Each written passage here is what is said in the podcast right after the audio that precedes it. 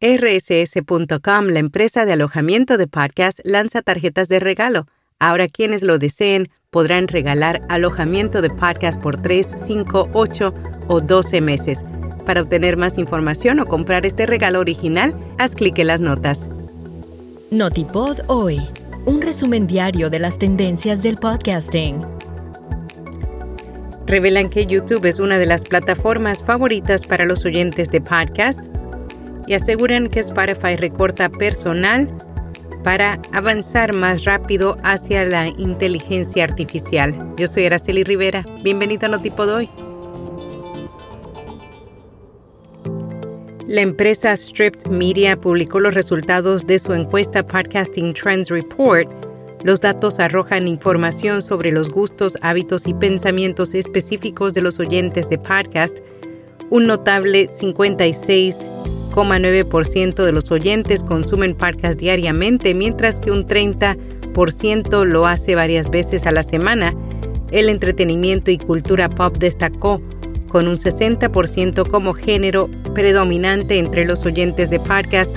Sin embargo, otros géneros como noticias y política, tecnología y crimen real también acapararon considerablemente la atención dentro del podcasting.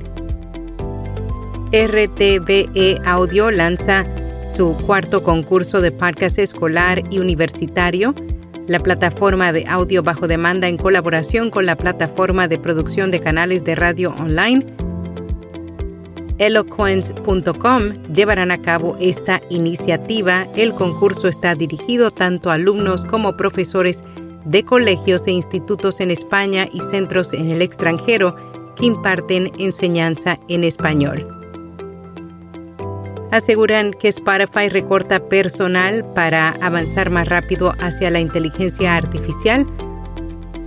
Un artículo publicado en el portal de noticias GTEN afirma que los recortes de personal anunciados en el último año por la compañía son parte de una estrategia basada en inteligencia artificial.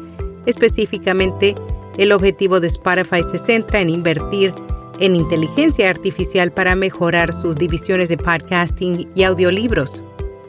Acast registra 31 millones de dólares en ingresos publicitarios desde su lanzamiento. Desde su debut en 2017, los anunciantes australianos y neozelandeses han aportado 31 millones de dólares en ingresos publicitarios a la programación de podcast de Acast comparten cuáles son las tendencias actuales en marketing digital en España. Con el continuo avance del ámbito digital a nivel mundial, España ha ido adoptando cambios y se ha establecido como un referente para otros países.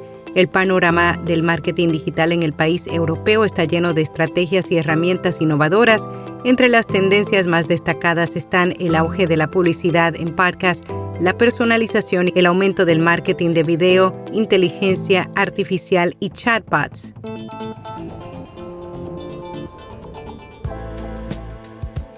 En podcast recomendado el blog de un chico, un espacio dedicado a romper con estigmas, tabúes y mitos sobre cualquier tema. El objetivo es siempre aprender algo nuevo. Y hasta aquí, no tipo doy.